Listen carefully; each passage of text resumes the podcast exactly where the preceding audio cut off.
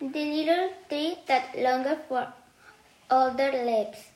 There was once a little tree that stood in the woods, trunk both good and stormy water, and it was covered from top to bottom with little tents of leaves.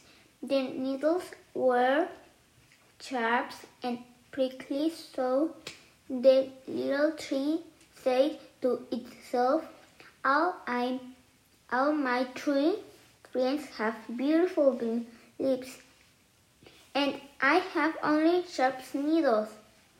No one, no one will touch me. If it, if I could have a wish, I could will ask for leaves of pure gold. When night came, the little tree fell asleep, and wow! In the morning it woke early and found itself covered with shining golden leaves. Ah, ah, said the little tree. How run I am not the other tree in the woods is dressed, dressed in gold. But at evening time there came a peddler with a great sack and a long bird.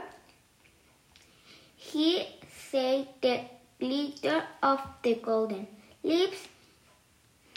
He picked them up and hurried away, leaving the little tree cold and burned.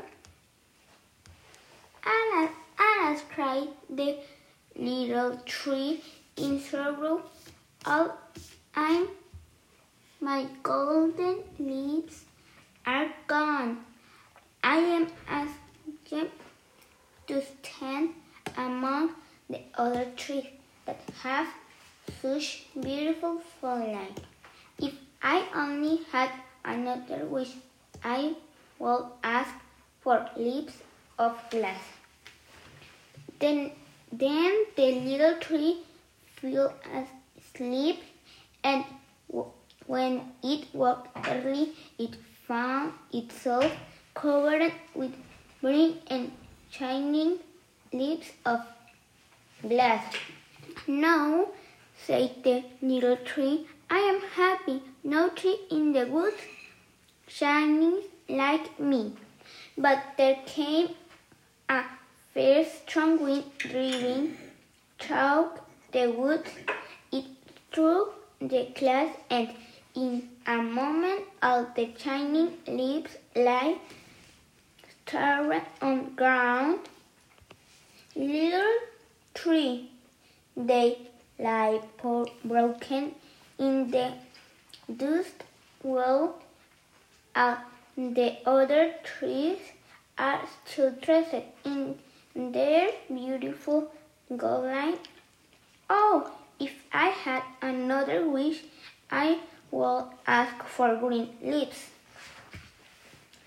Then the little tree slept again, and in the morning it was covered with fresh green foliage, and it languid merrily and said, "Now I need to, I need not be ashamed any more. I am like my friends of the woods."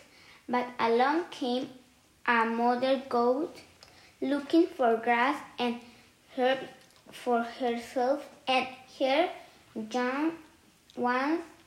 She said the creeps new leaves, and she nibble and nibble and nibbled them up away, and she ate up, but as next and tender to till the little tree stood bare. Alas, cried the little tree, in account I want no more leaves, neither gold, ones for glass, one nor green and red and yellow. Once I, if I could only have my needles once more, I will never complain again. And very sad the little tree fell asleep, but when when it said itself in the morning, joined, it languid and languid and languid, and all the other trees languid too, but the little tree did not care. Why did they lang? Because in the night all its needles had come again. The little tree had learned that it is important to love yourself just the way are.